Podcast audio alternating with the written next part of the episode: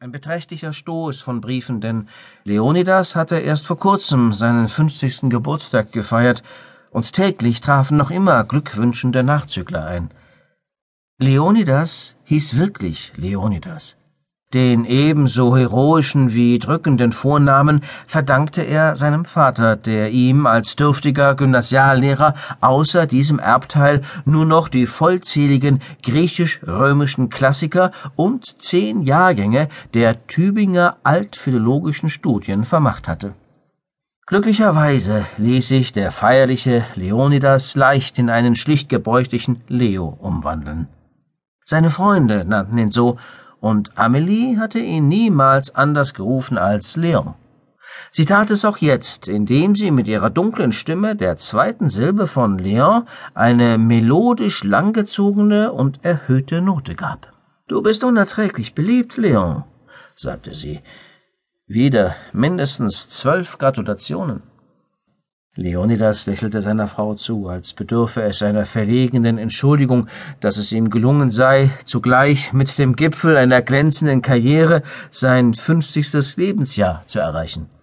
Seit einigen Monaten war er Sektionschef im Ministerium für Kultus und Unterricht und gehörte somit zu den 40 bis 50 Beamten, die in Wirklichkeit den Staat regierten. Seine weiße, ausgeruhte Hand spielte zerstreut mit dem Briefstapel. Amelie löffelte langsam eine Grapefruit aus. Das war alles, was sie morgens zu sich nahm. Der Umhang war ihr von den Schultern geglitten. Sie trug ein schwarzes Badetrikot, in welchem sie ihre alltägliche Gymnastik zu erledigen pflegte. Die Glastür auf die Terrasse stand halb offen. Es war ziemlich warm für die Jahreszeit. Von seinem Platz aus konnte Leonidas weit über das Gartenmeer der westlichen Vorstadt von Wien hinaussehen, bis zu den Bergen, an deren Hängen die Metropole verebbte. Er warf einen prüfenden Blick nach dem Wetter, das für sein Behagen und seine Arbeitskraft eine wesentliche Rolle spielte. Die Welt präsentierte sich heute als ein lauer Oktobertag, der in einer Art von launisch gezwungener Jugendlichkeit einem Apriltage glich. Über den Weinbergen der Bannmeile schob sich dickes, hastiges Gewölk, schneeweiß und mit scharf gezeichneten Rändern. Wo der Himmel frei war, bot er ein nacktes, für diese Jahreszeit beinahe schamloses Frühlingsblau dar. Der Garten vor der Terrasse, der sich noch kaum verfärbt hatte, wahrte eine ledrig hartnäckige Sommerlichkeit. Kleine gassenbübische Winde sprangen mutwillig mit dem Laub um, das noch recht fest zu hängen schien. Ziemlich schön, dachte Leonidas, ich werde zu Fuß ins Amt gehen. Und er lächelte wiederum. Es war dies aber ein merkwürdig gemischtes Lächeln, begeistert und mokant zugleich. Immer wenn Leonidas mit Bewusstsein zufrieden war, lächelte er mokant und begeistert.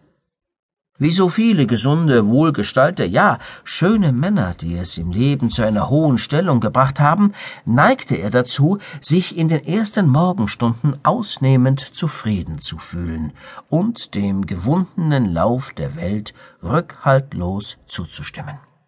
Man trat gewissermaßen aus dem Nichts der Nacht über die Brücke eines leichten, alltäglichen, neugeborenen Erstaunens in das Vollbewusstsein des eigenen Lebenserfolges ein.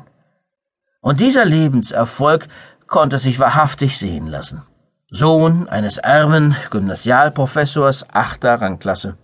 Ein Niemand, ohne Familie, ohne Namen, nein, Ärger, mit einem aufgeblasenen Vornamen behaftet.